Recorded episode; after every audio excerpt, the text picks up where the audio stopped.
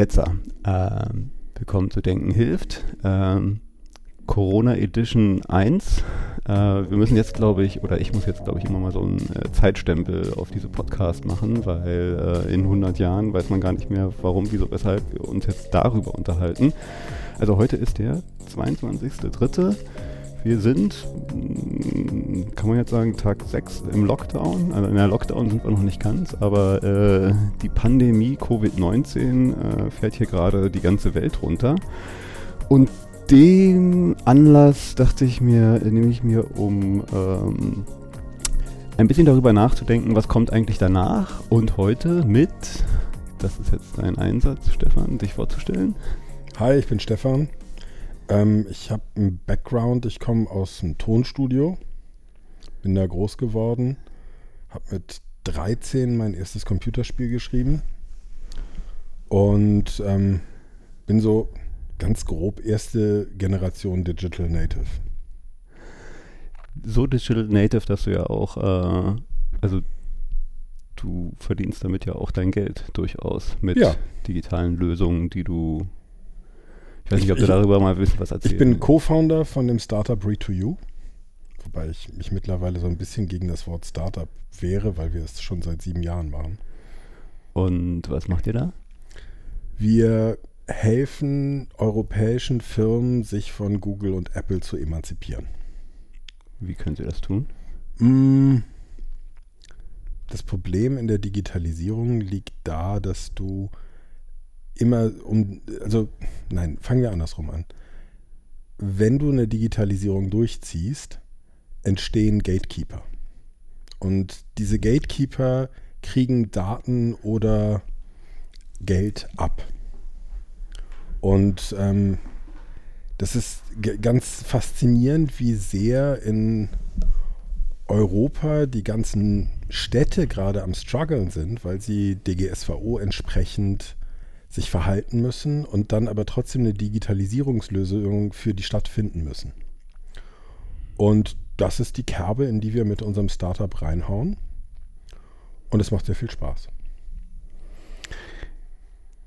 Vielleicht ist das schon unsere Einflugschneise für unser Gespräch heute, so ein bisschen. Ähm, wir haben uns ja hier äh, letztens auf dem Hof getroffen und gedacht, so äh, darüber sinnieren, was bedeutet das alles.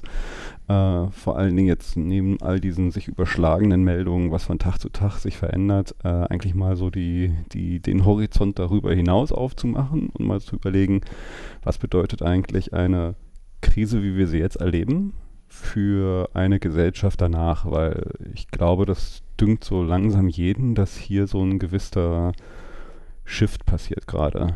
Äh, in Zeiten, wo die gesamte Gesellschaft, Wirtschaft äh, runtergefahren wird, entstehen, glaube ich, ganz neue, wie man so schön im Start-up-Sprech vielleicht sagt, Windows of Opportunity.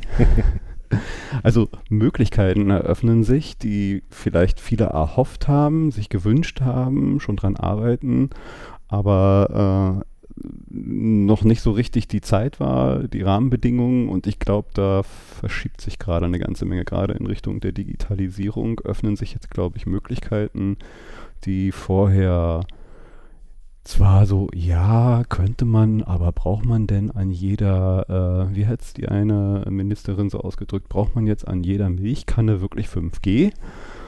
Ich glaube, sowas würde man äh, jetzt gerade nicht mehr sagen. So, ja, wahrscheinlich bräuchte jede, fünf, jede Milchkanne mindestens 5G. Ähm, vielleicht jetzt mal da so deinen dein, dein ersten Gedankengang zu, was, was, was heißt denn das jetzt, äh, wenn wir jetzt hier rausgehen für Digitalisierung? Hm, ich habe mir in den letzten Tagen viel Gedanken darüber gemacht und bin so ein bisschen überwältigt von dem Netz, was mir entgegenschlägt, weil du holst dir ja sehr viele deiner Informationen. Den klassischen Corona-Ticker guckst du dir ja morgen an und guckst, wie, wie sind die Zahlen, wie hat es sich entwickelt. Aber ganz faszinierend finde ich, das fühlt sich so ein bisschen wieder wie das Internet der 90er Jahre an. Von der Geschwindigkeit? Nee, nicht von der Geschwindigkeit, sondern weißt du, in den 90ern war das Netz frei. Es gab Napster, es gab Kazaa und es war, jeder hat ein Problem und äh, man guckt, wie man eine Lösung drumherum findet und es war so eine Aufbruchsstimmung. Mhm. Und in den letzten zehn Jahren wurde das Netz irgendwie immer enger. Mhm. Du hast mitgekriegt, aha, Facebook ist doch nicht for free, ich zahle mit meinen Daten, was machen die denn damit? Wie geht, da, wie geht man damit um? Und lustigerweise, so die letzten drei, vier Tage, bin ich völlig beeindruckt davon, was für eine Aufbruchsstimmung im Netz herrscht. Beispiel. Ich bin mit meiner Frau und meinen Töchtern zu Hause und wir machen Homeschooling und meine Töchter profitieren gerade von Covid-19 total, weil jeder hat plötzlich ein iPad und alle sind damit beschäftigt, äh, irgendwelche Lern-Apps zu machen und das ist sehr nett. Mein Plan war ursprünglich einen alten iMac von 2008 wieder an den Start zu bringen. Und der ist offiziell obsolet und darf nicht mehr benutzt werden. Apple macht keine neuen Betriebssystem-Updates und so weiter. Das Faszinierende ist, ich bin damit nicht alleine. Es gibt ganz viele Fuddies auf der ganzen Welt, die den 2008er iMac ausgepackt haben. Und innerhalb der letzten vier Tage habe ich drei Projekte gefunden, um darauf Catalina laufen zu lassen. Wo mhm. einfach aktiv Leute dran sind, weil sie zu Hause sitzen, weil sie ihre Kinder da haben, weil sie überlegen, Moment mal, der Rechner geht doch noch, irgendwie müssen wir den jetzt jetzt kriegen. Also dieser Erfindergeist, der plötzlich so aus einer Krise heraus, ich brauche eine Lösung mit äh, begrenzten Mitteln. Also oft ist ja so dieses begrenzte Mittel ein Problem geschaffen worden, was dann halt die Kreativität plötzlich, äh, also einen Boost an Kreativität verursacht. Ja, so das Positive des Schwarms kommt irgendwie nach vorne. Du sagst, ich habe ein Problem, ich möchte herausfinden, wie das geht und ich brauche jetzt eine Lösung dafür. Hat irgendjemand im Schwarm sich schon die Gedanken gemacht? Ja, es sind schon 100 über die Brücke gegangen. Hier ist das How-to. Wie, wie mache ich das? Und das finde ich das irre. Ein lustiges Gegenbeispiel von vor, ne, ich weiß nicht, einem halben Jahr wäre gewesen, was in 4chan passiert, wie sie immer die äh, Fahne Jubel Not Dividers runtergeholt haben innerhalb von mhm. Tagen. Und da siehst du so, was für eine unfassbare Intelligenz der Schwarm haben kann.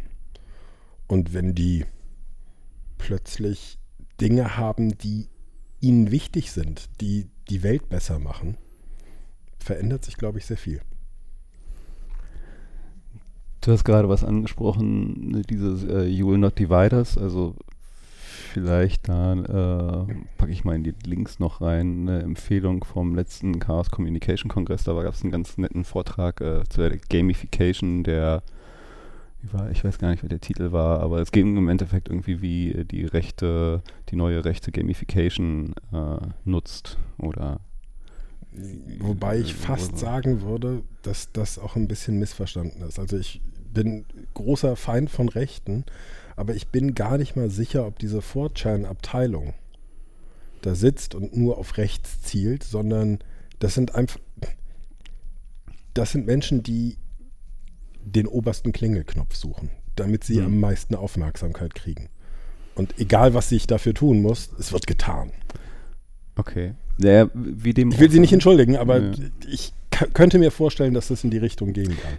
Nichtsdestotrotz ein interessanter Punkt, irgendwie diesen obersten Klingelknopf, also dieses, äh, wie kriege ich noch ein Stückchen mehr Empörung aus irgendwas heraus? Ähm, das, ich bin jetzt ehrlich gesagt nicht in diesen äh, äh, 4chans, 8chans und sonst was drin, aber ich folge durchaus so der einen oder anderen äh, neurechten Telegram-Gruppe und äh, dergleichen, um einfach mal so ein bisschen dran zu bleiben. Ähm, ich, also klar gibt es da auch noch weiter seine Empörungssachen, aber ich habe so ein bisschen die Gefühlung, das läuft gerade so ein bisschen leer und irgendwie so dieses, äh, es, es, es fehlt so ein bisschen äh, jetzt in so einer Sache dieses, wir, wir müssen uns ganz doll gegen irgendwas empören. Äh, und vielleicht so ein bisschen läuft es leer. Vielleicht ist es aber auch meine Wahrnehmung nur. Ich weiß nicht, ob das jetzt irgendwie vielleicht auch etwas so zum Positiven ist, wie die. Ich habe das Gefühl, wir haben jetzt ein reales Problem. Weil in Europa sich vor Flüchtlingen fürchten, ist ja Quatsch. Hm. Und ähm, die Leute hatten eine diffuse Angst, die meines Erachtens nach aus der Digitalisierung kommt. Deswegen waren die Leute sehr verwirrt und fühlten sich von der bedrohlichen Welt. Und ich glaube, es war eine Gegenreaktion, die darauf entstanden ist. Und ich glaube, jetzt, wo plötzlich ein wirkliches Problem im Raum steht, gibt es echt andere Dinge, um die man sich kümmern muss. Ja. Also selbstverständlich die Rechten müssen im Auge behalten werden und äh, dass sie keine Kacke machen. Aber wir haben gerade größere Probleme als rechts, weil dieses Covid-Ding wird so fundamental und ich habe immer noch das Gefühl, dass wir maximal den Eisberg sehen und noch keine Ahnung haben, was da drunter ist, weil das wird fundamental verändern. Ja, ich habe heute Morgen ein Interview von Yuval Harari gehört, wo er äh, so mal eine kleine dystopische Seite auch aufgemacht hat, die so in Richtung der ähm, des Überwachungsstaats geht. Also jetzt in Zeiten dieser, äh, dieser Krise äh, ich glaube, die Chinesen machen es einen relativ stark vor, wie halt äh, mit der Digitalisierung halt eine Beobachtung von Menschen passiert und ein Tracking im Sinne des, äh, wo ist eigentlich der nächste äh, Infizierte. Also es werden äh, gegebenenfalls jetzt auch immer mehr Rufe nach solchen Überwachungsmethodiken äh, laut. Mhm. Und es eröffnet sich, er hatte das benannt, irgendwie so, ähm, so, so, ein Battle Privacy against Health. Und er befürchtet, dass äh, Gesundheit vielleicht über äh, Privacy siegt, im negativen Sinne, dass damit halt äh, zuvor noch unangetastete äh, Privatsphäre-Themen, Privacy-Themen äh, geopfert werden, äh, um eine Überwachung zu installieren, die uns zwar jetzt hilft, aber dann später halt auch ein, ein Tool ist, was, äh, naja, fragwürdig ist, ob halt irgendwie diese Art von, von Überwachungstool so einfach mal in den Händen eines Staates liegen sollten. Ich, ich glaube, das wird kommen. Ich glaube, dass die Chinesen da sehr klaren Weg geebnet haben. Und nicht zuletzt hat die Telekom letzte Woche schon angefangen, anonymisiert die Daten. Naja, die Daten kann derzeit jeder kaufen, aber sie haben sie kostenlos ans Robert Koch Institut gegeben, die Bewegungsdaten aus Deutschland. Und es ist vielleicht schon längst da, nur jetzt sieht man das. Also ich weiß nicht, kennst du das Buch Permanent Record von Herrn Edward ja, Snowden? Ich habe es letztens gelesen, also gehört gelesen. Das Faszinierende ist, das ist ja schon längst da. Ich meine, das sind News von vor, was, sechs, sieben Jahren oder was? Und die er da von sich gibt und die sind schon erschreckend genug. Die sind erschreckend genug und sind eindeutig genug dafür, dass diese Maschine bereits läuft und da ist. Entschuldigung. Das Problem ist, dass die jetzt es zu etwas Positivem nutzen können und ich glaube durchaus, dass dadurch, dass jetzt die Menschen sich darüber Gedanken machen, sehen, wie es ihnen helfen kann, dann aber auch entscheiden können, so und jetzt reicht's. Und das wollen wir nicht. Das hat uns aus der Krise vielleicht rausgeholfen, aber jetzt ist der Punkt, wo wir dadurch, dass wir sehen, wie sehr es uns in einer Krise helfen kann, dass wir begreifen, wie sehr wir überwacht sind, was uns dazu bringt, ist nicht als ja, Edward Snowden und hm, hm, hm zu sehen, sondern zu sagen, so, äh, jetzt stopp. Folgendes hat zwar gut funktioniert, ist aber jetzt nicht für den täglichen Gebrauch. Und da es jetzt, oder ich gehe zumindest davon aus, ohne Aluhut zu tragen, dass es jetzt im täglichen Gebrauch ist, hm ist es vielleicht gut, dass wir es jetzt darüber sehen. Ich glaube, das ist eine der Chancen, die aus dieser Krise erwachsen werden.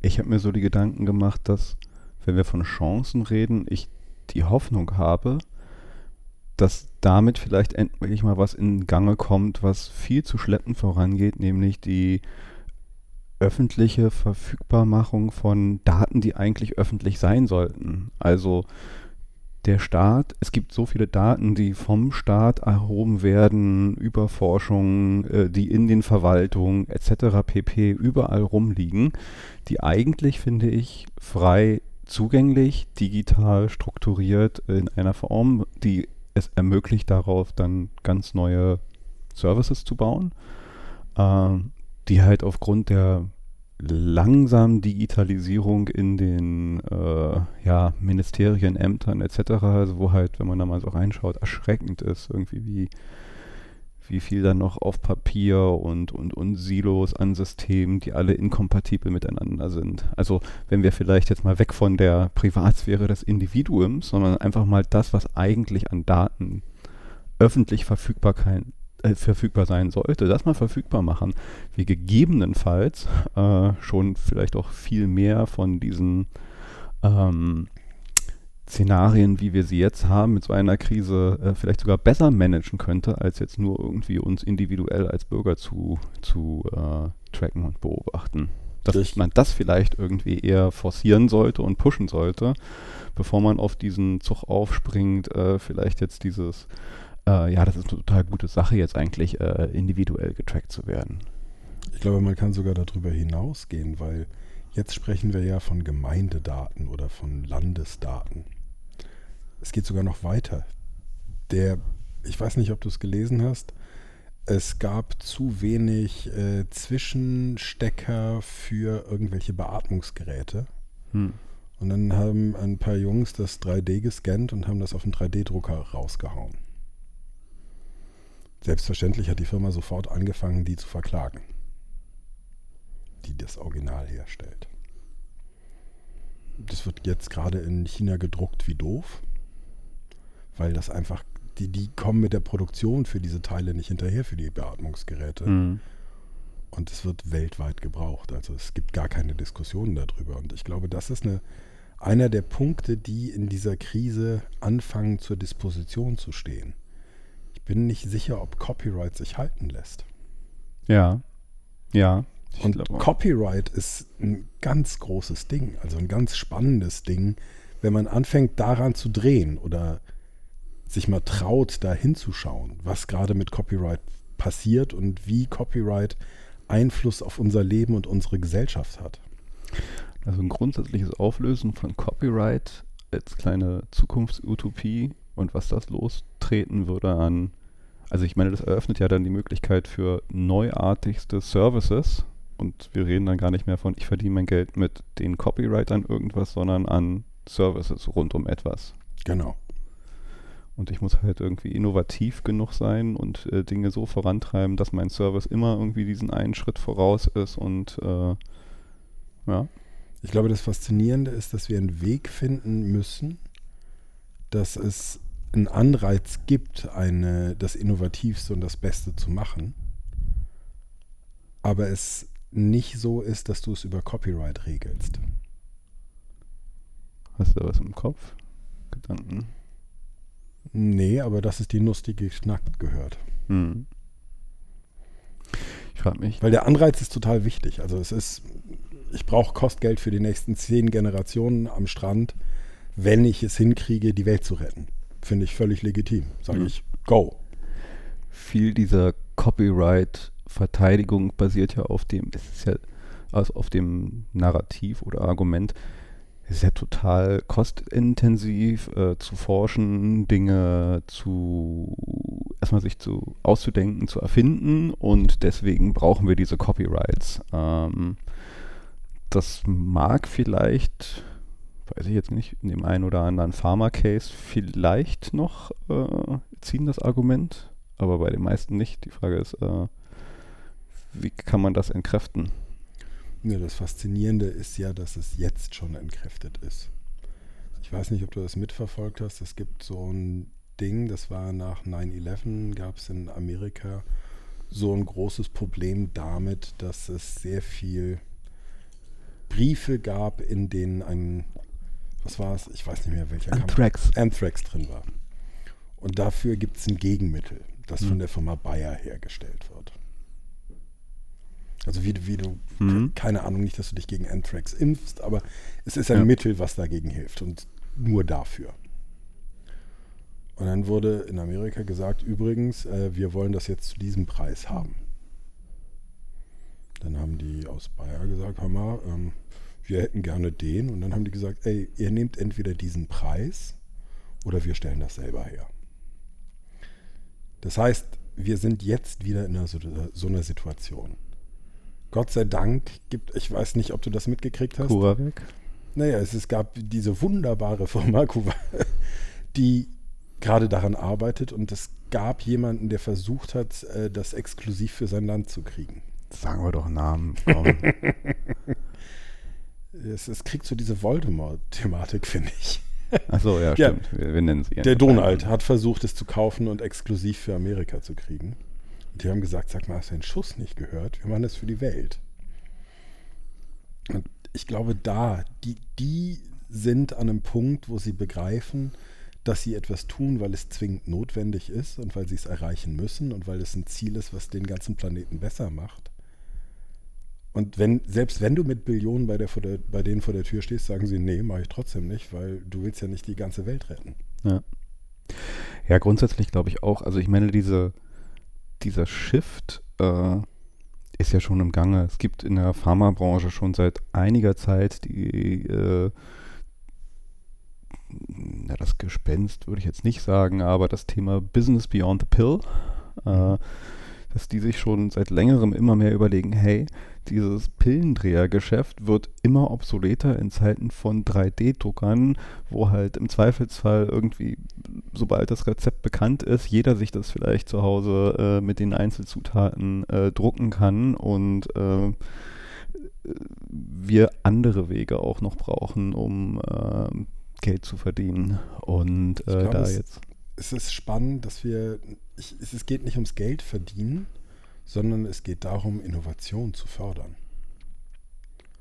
Weil wenn wir es schaffen, dass Geld nicht mehr die Triebfeder ist, sondern Innovation, dann passiert was Spannendes. Ja. Übersetzt sich das nicht am Ende dann doch irgendwie immer wieder in Geld? Oder muss es sich nicht in irgendeiner Art und Weise in, in sowas oder sowas ähnliches übersetzen lassen? Das ist eben die Frage, die wir, wir stehen gerade vor einer Schwelle. Ich finde es ganz spannend, wie sehr das, die Kommunikation zum Thema Grundeinkommen jetzt beflügelt wurde. Ja. Und es, ja, es, es braucht Geld, um zu überleben. Also Geld ist ja im Endeffekt eigentlich auch nur so ein Vehikel, Mhm. um, um äh, Austausch äh, äh, zu ermöglichen. Oder Menschenmassen zu steuern. oder Menschenmassen zu steuern, ja. Ich glaube, das ist jetzt eine Frage des, also vielleicht ist es auch eine Frage des Wertes. Was ist uns was wert? Ähm, übersetzt dann von mir aus nachher in Geld und sowas wie ein Grundeinkommen äh, ist ja auch irgendwo so eine Frage, was ist uns was eigentlich wert? Äh, in diesen Krisenzeiten, wo man dann halt merkt, plötzlich bricht dann halt irgendwo so eine riesengroße Branche, ein riesengroßer Teil der Gesellschaft plötzlich unverschuldet weg. Mhm. Ja, während andere ähm, da locker vielleicht durchsteuern. Es ist so eine Überlegung dann vielleicht so, was ist uns was wert? Wie viel ist uns äh, ja ein, eine, äh, eine gesunde, äh, stabile, ausgeglichene äh, soziale Gemeinschaft wert? Und, und wie steuern wir das dann? Und wie müssen wir dann neu verteilen? Im Endeffekt geht es ja um Verteilen. Ja. Es geht darum, dass wir eine Einheit finden, mit der wir vielleicht Leistung bewerten, mit der wir Innovation bewerten, mit der wir es schaffen. Ich glaube, wir sind nicht Ameisen wir sind nicht alle gleich. Und es muss sich auch lohnen, andersartig zu sein, weil sonst setzt du dich nicht hin für zehn Jahre in deinem Kämmerlein und erfindest das neue Ding. Hm. Aber ich glaube, dass diese Einheit Geld, so sehr sie, so sehr wir gerade von ihr unfassbar unabhängig sind, Das ist auch gar nicht wegzudenken. Aber dieser Gedanke des Grundeinkommens und dass die Leute eine Entspannung in dieses ganz viele Menschen, mit denen ich gesprochen habe in den letzten zehn Tagen, haben Angst, dass ihre Firma pleite macht, haben Angst, dass ihre Konzerte abgesagt werden, haben Angst, dass... Und das Faszinierende ist, dass sie nicht Angst um ihre Gesundheit haben, sondern Angst um Geld. Hm.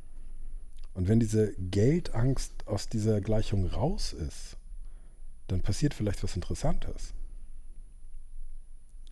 Dann könnte die Innovation und die Kreativität, die, die diesen Menschen ja steckt, uh, ungehindert fortfließen, ohne dass sie jetzt, wie vielleicht das der Fall sein könnte, blockiert wird durch diese Existenzängste. Mhm. Ja. Man muss sich noch was überlegen, wie man. Also, wir können nicht alle in Hollywood, äh, in Beverly Hills wohnen. Also, die Frage ist halt: gibt es eine Möglichkeit, dass wir uns auf was einigen können, was alle brauchen? Leute, die für die Herde wichtiger sind, die kriegen einen höheren Status, ungenommen. Also es lohnt sich, sich mhm. anzustrengen. Aber die Armen müssen nicht unbedingt verrecken. Und das finde ich, also wir sind heute Sonntag, 22.03. Und ich, bevor ich hier rübergekommen bin, habe ich mir die Zahlen von Amerika angeguckt. New York hat gerade Spanien überholt. Mit was? Fallzahlen? Ja. Oh. Das finde ich erschreckend. Das Faszinierende, ich habe letztens auch nochmal in einem Podcast äh, Zahlen gehört, dass die Anzahl an Intensivbetten mit Beatmung ist in den USA, also zur Bevölkerung gerechnet, sogar äh, gleich oder höher Deutschland. Problem ist halt die Ungleichverteilung und der ungleich schwerere Zugang dazu. Ich habe gestern Abend einen Artikel darüber gelesen, es ist eine Frau, die in der ersten Kohorte drin war in Staaten, die Corona hatte. Hat jetzt schon die Rechnung gekriegt. 35.000 Dollar. Ja. So, und jetzt muss ja überlegen, dass der Durchschnittsamerikaner 400 Euro für Notfall zurückgelegt hat. Ja. Da kam mir gerade ein Gedanke, der mir jetzt wieder entfallen ist. Verdammt. Ähm, Grundeinkommen. Ähm, verdammt. Blockiert. Kommt, kommt wieder. Kommt wieder, auf jeden Fall. Naja, ich hatte noch irgendwas zum, zum, zum Thema Grundeinkommen. Ähm, Amerika, die Ungleichverteilung. Ähm, stehe auf den Schlauch du musst jetzt was äh, Schlaues Okay, ich improvisiere was. Ich habe da was mitgebracht. Ist ja nicht so, als ob wir uns hier großartig vorbereitet haben. Wir haben einfach gesagt, wir müssen mal quatschen. Es gibt kein Skript, es gibt kein Nichts. Es gibt irgendwie ganz viele Gedanken im Kopf, äh, die aber auch ganz schön sich überschlagen, muss ich ehrlich sagen, äh, und noch sehr ungeordnet sind. Ja, es reißt einen so mit. Man wird jedes Mal, wenn man sich traut, Nachrichten zu schauen, ich habe das gestern auch versucht, den ganzen Tag über nicht Nachrichten zu schauen, weil es so ein bisschen das Kaninchen ist, das auf die Schla Schlange starrt. Ja, ich habe dem auch entzogen. Also dieses so, so, du guckst dir die Zahlen an und denkst, fuck, was mache ich jetzt? Und dann habe ich es einen Tag nicht getan und fühlte mich damit auch gut. Und ich glaube, es muss so ein Equilibrium geben, wie man damit umgeht, dass man sich informiert hält und dass man es schafft, nicht zu sehr ähm, sich von diesen Nachrichten überwältigen Sagte er und holte sein iPhone raus und checkte die Nachrichten. Nein, ich, hab, ich, ich, ich habe es auf Flugmodus geschaltet, weil es anfing zu brummen in meiner Tasche. Mir ist übrigens gerade eingefallen, was ich sagen wollte.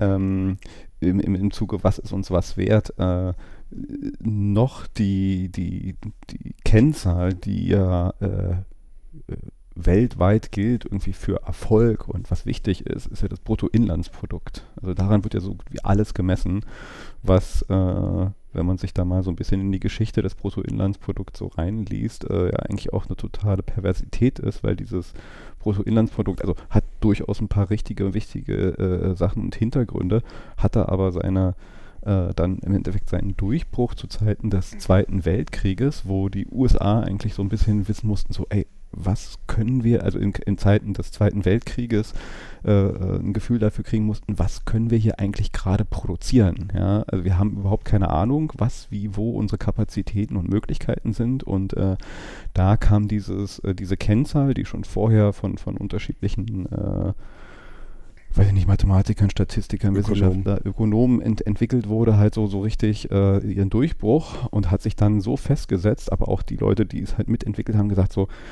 das ist nicht die richtige Kennzahl, um wirklich alles daran zu bemessen. Und es gibt jetzt so, ich glaube, Neuseeland und ein paar andere Länder, die sich jetzt schon auch andere ähm, Kennzahlen suchen, ähm, die im Endeffekt ein bisschen mehr die, die, das, das Gemeinwohl eines Landes messen, wo halt auch Sachen so wie Gesundheit einfließen und, und, und. Also wo halt äh, die, der, der Erfolg, wenn man jetzt mal so in Anführungszeichen setzen will, einer Gesellschaft nicht an diesem Bruttoinlandsprodukt, was ja perverserweise halt auch total hoch sein könnte, wenn hier das Land in Schutt und Asche liegt, dann würde es ja total durch die Decke gehen, weil dann nämlich aufgebaut werden muss. Und für das BIP ist das super, aber den Menschen geht es da äh, vielleicht total dreckig bei. Und äh, so eine Bestrebung jetzt mal so zu gucken, so hey, wie messen wir eigentlich, woran bemessen wir eigentlich hier den, den, äh, den Wohlstand, den Fortschritt, das Gemeinwohl äh, äh oder was auch immer wir jetzt daran äh, alles heften wollen. Im Moment ist es diese Kennzahl, die eigentlich nur sagt, wie viel in diesem Land gerade äh, produziert wird. Ja, und auf der anderen Seite sitzen wir da und gucken uns irgendwie an, wie viel Geld wir verdient haben und versuchen herauszufinden, wer wie viel Geld hat. Und es ist so übrig geblieben, um naja, herauszufinden, wie, der, wie das Spiel steht. Bin ich gerade gut im Spiel oder bin ich schlecht im Spiel? Es wird so ein Score. Hm. Und die spannende Frage ist, ob die Gewinner oder die in Anführungszeichen Gewinner, die Billionäre dieser Welt, überhaupt, also ich habe neulich mit einem Freund darüber gesprochen und ich habe gesagt, ich glaube, es gibt keinen guten Menschen, der Billionär ist. Meinst du? Hm, also ich meine, das ist natürlich immer, wenn man so eine Menge zusammenhäuft, muss man schon ein bisschen über Leichen gehen hier oder da. Ja, oder äh, das ist nicht koscher gelaufen. Da, da ist dann sofort so eine Maschinerie dahinter, die sagt, ja, wir verdienen ganz viel Geld, ja, wir geben auch viel an Charity, aber ey, in Europa Steuern zahlen, bist du doof? Das finde ich halt auch das Perverse, diese, diese äh, Spenden, das ist ja eigentlich eine sehr egoistische Geschichte, dass dann halt die diese Billionäre bestimmen, nee, dafür will ich nur was Gutes tun. Für das ganz große, gesamte was Gutes tun, indem ich halt Steuern zahle, die dann halt aus, von einem Staat verteilt werden, dahin, wo es gerade am meisten gebraucht wird. Nee, ich möchte hier mit meiner Special Charity XYZ, aber ich will bestimmen, genau. wie, wo, was. Das ist ja schon eine sehr egoistische Geschichte. Deswegen die, die, die Theorie ist, ist Billionär sein überhaupt möglich als Gutmensch oder als nicht Gutmensch, sondern als ein wirklich guter? Kannst du da Billionär werden? Und das Faszinierende ist, ich, ich komme so ein bisschen aus der Musikbranche und es gibt da sehr erfolgreiche Künstler und es gibt weniger erfolgreiche Künstler, aber wenn du als Künstler erfolgreich bist, dann schaffst du es schon, Kostgeld für die nächsten zehn Generationen anzuhäufen. Das ist aber nicht Billionär. Ja dann hast du vielleicht, dann hast du 80 Millionen. Super. Finde ich noch völlig fein. Und sie müssen davon Steuern zahlen und all das. Das Faszinierende ist, ab einem gewissen Punkt gibt es eine Gehaltmenge, oder gar nicht mal Gehalt, sondern eine Menge an Vermögen, die kriegt dann auch so eine Kraft wie ein schwarzes Loch und saugt mhm. noch mehr an. Du siehst ja, wie viel, ich glaube 90 Prozent des Gesamtvermögens der Welt wird von 10% der Menschen gehalten. Hm. Stimmt was nicht. Und jetzt sind wir an einem Punkt, wo dir aber dein Geld auch gar nichts bringt. Weil die ganzen Ökonomien gehen gerade vor die Hunde durch ein Virus. Und du kannst so viel Geld auf das Problem werfen, wie du magst, geht nicht weg. Nicht kurzfristig zumindest. Die Ökonomien haben ein Problem. Ja. Also wir werden jetzt, wir haben spannende Zeiten vor uns. Und ich glaube, das, das befeuert auch diese Kommunikation darüber, wie gehen wir damit um, ist Grundgehalt eine Lösung, um diesen Druck rauszunehmen, weil dieser Druck, den die Bevölkerung spürt, ist ja erstmal dieser Überlebensdruck. Habe ich genügend Geld, um Nudeln für und Klopapier für meine Familie zu kaufen? Der ist im Moment so ein bisschen. Vorher hat man ja sogar noch, äh, also nicht viele Menschen hatten vorher diesen Druck. Klar gibt es welche, die sich halt diese essentiellen Fragen gestellt haben, aber bei vielen war ja auch in dieser Gesellschaft hier, ähm, kann ich mir jetzt noch das dritte Auto kaufen? Oder das? ja. Also im Endeffekt lernen wir, glaube ich, gerade oder haben die Gelegenheit, eine ganze Menge Demut zu lernen und zu merken, so, brauche ich das jetzt wirklich? Weil plötzlich geht es ja auch irgendwo oder muss es auch ohne gehen. Also die Frage ist, lernen wir gerade das, was vorher ja so, so, so unmöglich ist, so dieses, dieses sich einschränken, was jetzt in Zeiten von Fridays for Futures davor mit sehr viel Empörung doch abgelehnt wurde. Äh, und jetzt müssen wir es halt einfach und merken vielleicht, um jetzt mal utopisch zu denken, so, hey, geht doch eigentlich. Äh, muss nicht irgendwie immer wieder von Berlin nach Frankfurt fliegen äh, oder XYZ. Braucht kein Meeting mit physischer Anwesenheit. Braucht vielleicht auch gar kein Meeting, hätte ich mit einem E-Mail lösen können. Zum Beispiel, ja. Also viele Dinge lernen wir, glaube ich, gerade neu. Und, und vielleicht ist das die Chance, also meine Hoffnung, dass wir dieses, weil wenn wir das wollen, also ein, ein, ein Grundeinkommen und so eine gewisse andere Absicherung, dann glaube ich auch, äh, wird sowas, ich bin jetzt kein Ökonom, es gibt tausend eine äh, Berechnungsmöglichkeit, aber in irgendeiner Art und Weise bedeutet das, glaube ich, ähm, das muss erwirtschaftet werden.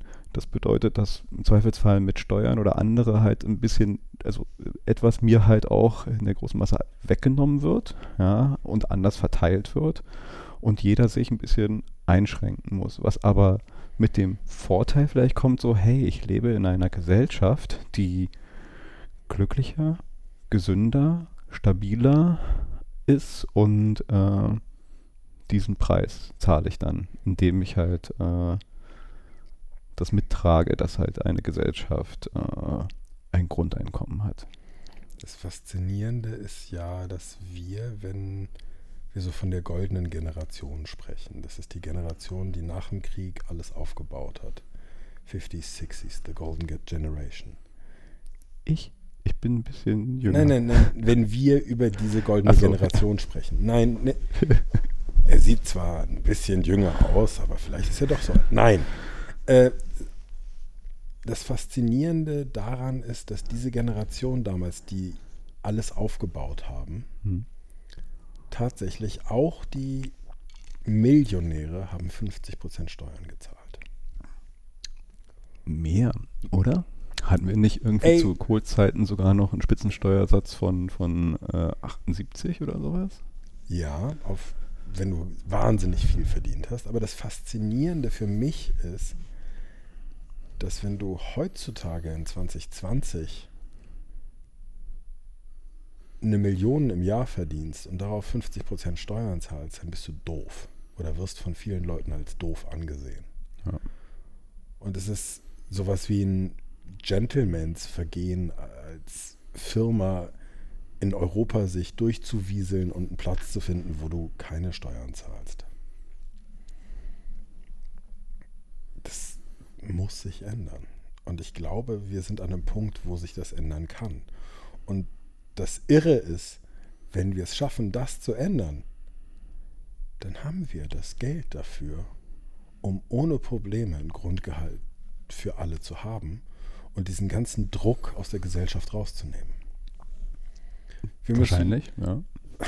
Es ist doch lächerlich, dass in Frankreich jetzt das große Fauxpas der Digitalisierung passiert, weil die Franzosen beschlossen haben, das Geld, das in Frankreich umgesetzt wird von Google, Apple und Amazon, bitte auch in Frankreich versteuert werden soll.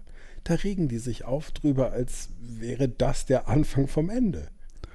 Da regen sich Apple und Google und Co. drüber Ja. auf und die USA. Aber ansonsten, die anderen, also die haben sich wenigstens getraut. Also- ja, die haben sich getraut, das durchzusetzen und ich bin ganz froh, Europäer zu sein, weil ich glaube, sehr viele europäische Staaten schauen sich das sehr genau an und werden sagen, pass mal auf, wenn das da geht, dann geht das bei uns auch. Und ich glaube, dieses Equilibrium, was wieder hergestellt werden muss, dass nicht Firmen auf Teufel komm raus Gewinnmaximierung machen, sondern dass man sagt, nee, wir, wir sind Menschen und wir leben in einem Land zusammen oder vielleicht schaffen wir es auch zu sagen, dass wir gemeinsam auf diesem Planeten leben. Lass uns doch mal versuchen, das hier irgendwie ein bisschen nice zu machen. Ich habe da gerade so einen Gedankengang, in, inwiefern man in dem Kontext vielleicht auch jetzt mal die Frage stellen sollte oder sich mal anguckt, dieses Geschäftsmodell mit Daten äh, Geld zu machen, Mhm. ob das nicht eigentlich auch mal mit auf den Prüfstand jetzt ganz intensiv gehört, wo man sagt so, hey, die Daten, die ihr da anhäuft, wer gibt euch eigentlich, also äh, so, äh, sind das eure Daten in den USA? Also hier in, in Europa herrscht ja vielleicht schon eine andere Meinung dazu, aber in den USA ist halt so, nee, das sind nicht deine Daten, das sind jetzt die, die sie sammeln, denen gehören sie dann halt, ja. Äh, hier gibt es ein bisschen eine andere Sicht darauf. Nichtsdestotrotz sind hier in Europa äh, die Geschäftsmodelle mit den Daten anderer dennoch möglich. Ist es denn nicht da vielleicht auch ein guter Ansatzpunkt jetzt zu sagen, so, nee, Daten gehören entweder der Person, die sie, also der sie gehören, die sie gegeben hat, ja, Die von der sie stammen, hat. die sie erzeugt hat, ja. Und oder sie sind ein Gemeinwohl. Ja, Vielleicht ist das der letzte Dienst, den uns das Urheberrecht leisten kann. Dass du sagst, pass mal auf, das ist Copyright.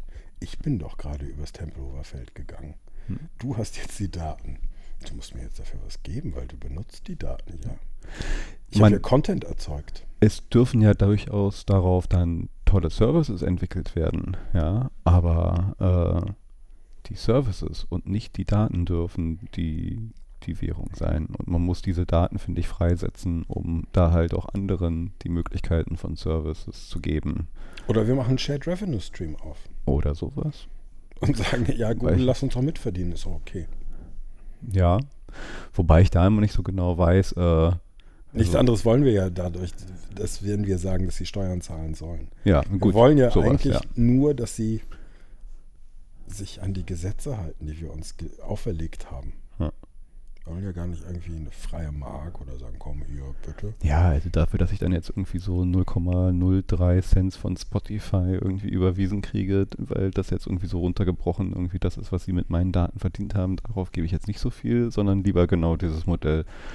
Also äh, dann zurück ins Gemeinwohl im Sinne von Steuern oder halt und oder zurück mit den Daten in ein Gemeinwohl, damit halt auch andere gucken können, wie kann ich jetzt unter DSGVO oder, oder äh, privacy-konform Möglichkeiten, diese Daten, diese Erkenntnisse nutzen, um mir vielleicht noch meine eigene Geschäftsidee zu machen, meine eigene Innovation zu betreiben und äh, äh, etwas zu entwickeln, was dann nicht halt nur ähm, Google und Co. Also zum Beispiel, ich habe ich, ich kenne da jemanden, ähm, Barte Witte, der war längere Zeit bei der IBM auch und hat sich da um digitale Gesundheit gekümmert und jetzt selbstständig gemacht und auch ein, äh, ja, eine, eine Initiative angeschoben, äh, Hippo AI, wo im Kern es darum geht, halt auch ähm, dieses, dieses Monopol mitzubrechen, was äh, die großen Google und Co., die halt mit all ihren Daten einen riesengroßen Vorsprung darin haben, äh,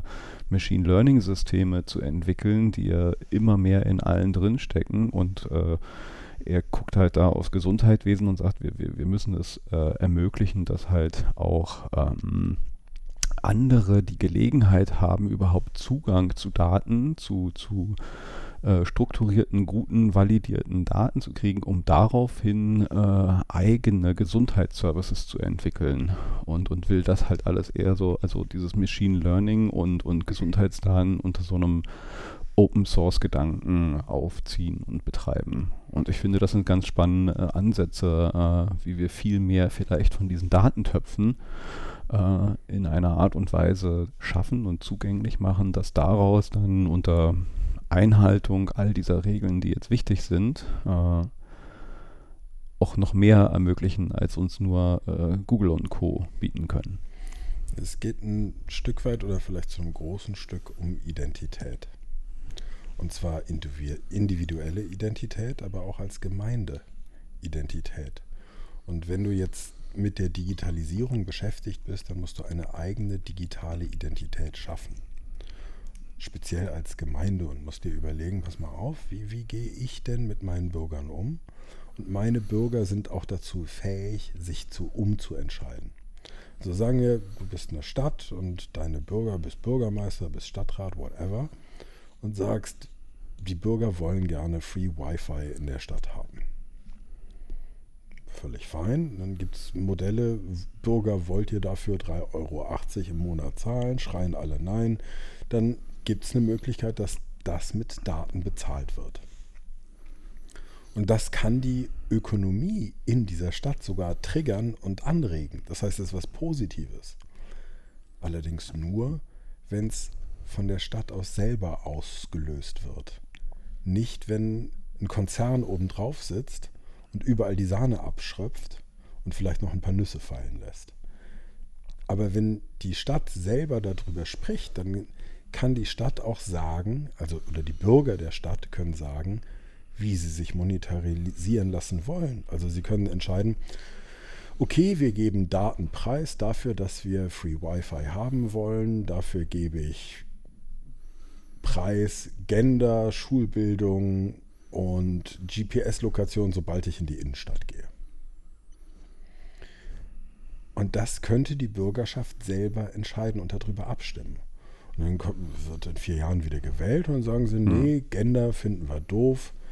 Ähm, wir sind jetzt eh alle genderfluide, wir haben jetzt keinen Bock mehr auf Gender. Wir sagen jetzt, wir machen Bildung und Position, aber nur noch nicht mehr Innenstadt, sondern Kern der Innenstadt.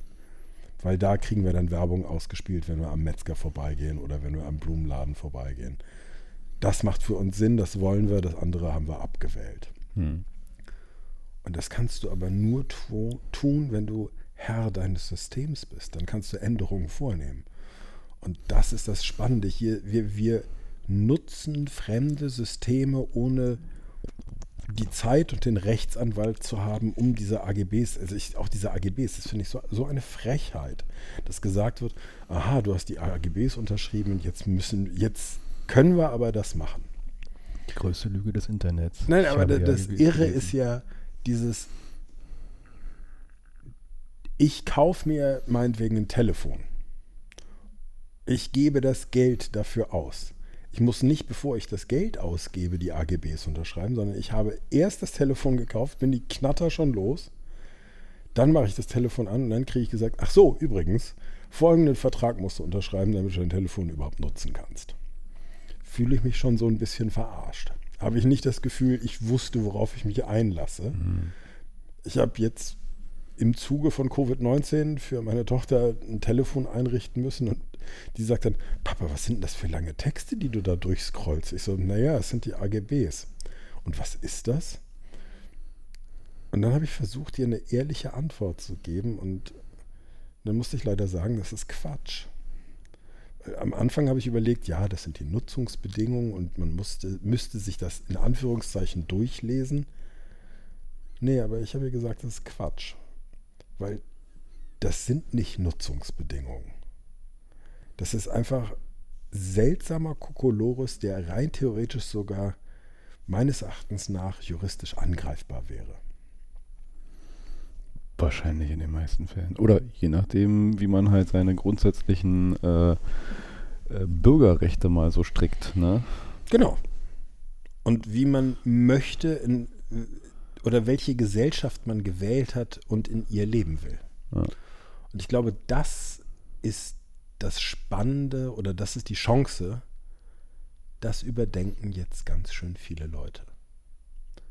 Was für eine Gesellschaft ist denn für mich erstrebenswert? Wie möchte ich mit meinem Nachbarn umgehen? In was für einem Land möchte ich leben? Und wie wäre denn, wenn jetzt die Palette ist weiß und wir können jetzt sagen, das wollen wir oder das wollen wir. Was wollen wir denn? Und dieses Gefühl, dadurch, dass alles gerade so am Wackeln ist, beflügelt mich auf eine lustige Art und Weise, weil ich das Gefühl habe, ja, wir treffen jetzt vielleicht gute Entscheidungen und schaffen es zu sagen, nee, wir wollen aber eigentlich Krankenkasse für alle. Und zwar ohne Wenn und Aber. Und wir wollen auch, dass jeder Medizin bekommt ohne Wenn und Aber. Und wir wollen, dass die Menschen, die uns diese medizinische Pflege gewähren, halt in einer Art und Weise bezahlt werden, äh, die es für sie möglich macht, davon gut zu leben und so attraktiv, dass da halt mehr Leute rein wollen. Und wir wollen uns nicht ein Gesundheitssystem schaffen, was halt auf eine Effizienz getrimmt ist. 80 Prozent der Betten müssen ausgelastet sein. Äh, 20 Prozent äh, behalten wir uns als Puffer vor und äh, dann stehen wir halt vor den Scherben, wenn sowas kommt. Also gewisse Dinge des, ähm, was wollen wir uns als Gesellschaft eigentlich leisten? Ein Gesundheitssystem, was Kapazitäten und Möglichkeiten hat, äh, auch mit sowas umzugehen und vielleicht noch viel mehr aufzunehmen. Ein, also ich finde halt auch immer Digitalisierung, äh, ich finde, das gehört wie die Autobahn und alles, äh, gehört eigentlich ein Netz, ein, ein ein hochstabiles, äh, gut ausgebautes, äh, äh, durchsetzungsstarkes Internetinfrastruktur gehört eigentlich, finde ich, in, in, in Hand des Staates, ja? Äh, wo es dann halt Zugangsmöglichkeiten und Regeln gibt, aber dass sozusagen die, die, die Hardware-Infrastruktur, finde ich, äh, sollte durchaus nicht unbedingt in Telekom-Hand und Co. liegen. Naja, Telekom ist erstens Staat. Ja. Und zweitens kann ich dir jetzt sofort ein paar Länder sagen, wo du ganz froh wärst, wenn die Telekom es in der Hand hätte. Das jetzt, ja. Ähm, aber ich finde, ich, ich verstehe genau, was du meinst. Man möchte im Endeffekt, dass die Infrastruktur des Internets ein neutraler Grund ist. Dann ein neutraler der, der, Grund. Der nicht verdächtig ist, der nicht. Ich muss bei meinem Telekom-Provider quasi lohnt es sich nicht, ein VPN anzumachen, weil der sieht trotzdem, wo meine Daten hinfließen. Ja. Das heißt, der sieht es, dem muss ich vertrauen können. Und wenn das ein edler, eine edle Firma mit guter Gesinnung wäre, wäre das sehr erstrebenswert. Also zu deinem Bedenken, ich gebe dir recht, das ist natürlich, hat ein Geschmäckle immer, wenn man sich das will, dass die Infrastruktur in der eines Landes ist. Ich kann mir trotzdem, also es, ich denke, es gibt Modelle, wo man sagen kann, ja, der Staat baut diese Infrastruktur, wir als Gesellschaft mit unseren Steuern und Abgaben und etc., wie auch immer Umverteilungsmechanismen wollen uns das leisten. Es ist da in der Hand und es gibt im Sinne der der Kontrolle äh, bzw. der Verhinderung, dass der Staat darauf eine Kontrolle ausübt, die äh, nicht zuträglich einer Demokratie ist, ja, kann man sich bestimmt so ein paar Checks and Balances äh, überlegen, die dann halt sozusagen den Zugriff, die Steuerung von Verkehr und Monitoring etc. in eine neutrale äh, Instanz übergibt, wo der Staat dann doch keine Zugriffe drauf hat. Also ich denke mal, da sind bestimmt äh, Wege möglich, die sowohl das eine als auch tun, als das andere auch verhindern. Ich meine, mit einem äh, öffentlich-rechtlichen Rundfunk finde ich, äh, auch wenn hier und da immer gemeckert wird, haben wir eine ganz gute Möglichkeit geschaffen, dass Ziemlich halt attraktiv. genau, dass, dass wir das halt irgendwie, also das gezahlt wird von uns und wir das halt alle tragen, aber es dem Staat schwer gemacht wird, da halt einen direkten Zugriff auf die, die, die Inhalte, die da verbreitet werden und es trotzdem noch als eine vierte Gewalt funktioniert. Und ich finde, so ein Modell kann man vielleicht auch für eine Internetinfrastruktur äh, sich vorstellen.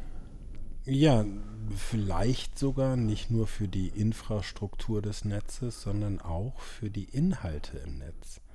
Weil das nächste Problem, was wir haben, ist ja, dass du jetzt die ganz vielen Journalisten und Content-Ersteller hast, die unter der Gnade von irgendeinem ohne Gesicht ausgestatteten Konzern sind, der vielleicht das mit Micropayments auf die Kette kriegt, ja oder nein.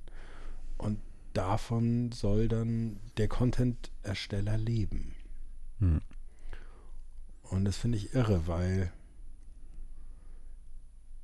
vielleicht lebe ich in einem speziellen Bekanntenkreis, aber wenn ich jetzt so zu meinen Freunden sagen würde, wir müssen nochmal, also das gleiche, was wir an GZ ausgeben, geben wir jetzt noch für Internet-Content aus.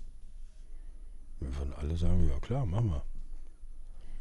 Und wenn dieser Topf, der daraus entstehen würde, dann einfach auf Content-Ersteller fair verteilt wird, wäre ganz schön attraktiv. Ja, da kommen wir dann halt schon in solche also bei mir ploppt jetzt irgendwie so Token Economy, also ne, äh, äh, solche Geschichten wie also Blockchain als Buzzword, was ja im Endeffekt eigentlich nur eine, eine Technologie halt auch äh, hat, die es durchaus ermöglicht, vielleicht diese, diese Content Ownership äh, vielleicht auch in andere Hände zu geben. Mhm.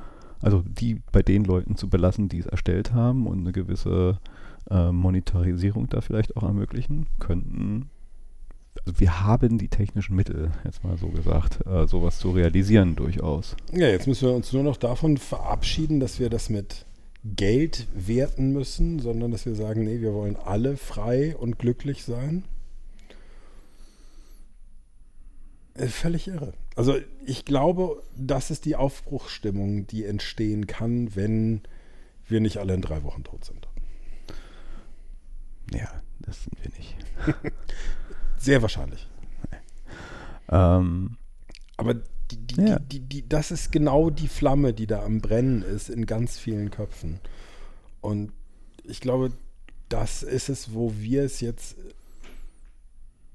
uns zur Pflicht machen sollten, dieser Flamme vorsichtig Luft zuzufächern, damit das anfangen kann zu brennen. Genau, also, ne, das ist auch echt genau mein Ansatz hier. Ich würde gerne genau diese Gedanken, also die muss man ja erstmal artikulieren. Also das ist ja immer das Schöne, oder was ist ja das Schöne, es, es braucht ja auch so eine äh, Ideen und Utopien, die man geil findet, damit man weiß, auf welches Ziel wollen wir denn zukünftig zulaufen. Und, mhm. und, und diese Ideen zu formulieren, auszusprechen, zu formen, rauszuschmeißen, damit sie vielleicht auch jemand anders aufgreifen kann und noch ein bisschen weiter formen kann, das, das finde ich jetzt, jetzt so genau die richtige Zeit, diese vielleicht auch noch sehr, sehr rohen, unausgegorenen Gedankengänge da halt mal äh, durch, durch, durch äh, viele Menschen formen zu lassen, diesen Austausch. Und da ist dann vielleicht wieder dieses, äh, das Internet der 90er, was du da formuliert hast, das, das ist ja durchaus auch für mich so ein bisschen dadurch geprägt, irgendwie so, wo viele halt irgendwelche spinnerte Ideen und sie werden aufgegriffen und dann bilden sich darum die halt Schwärme und, und äh,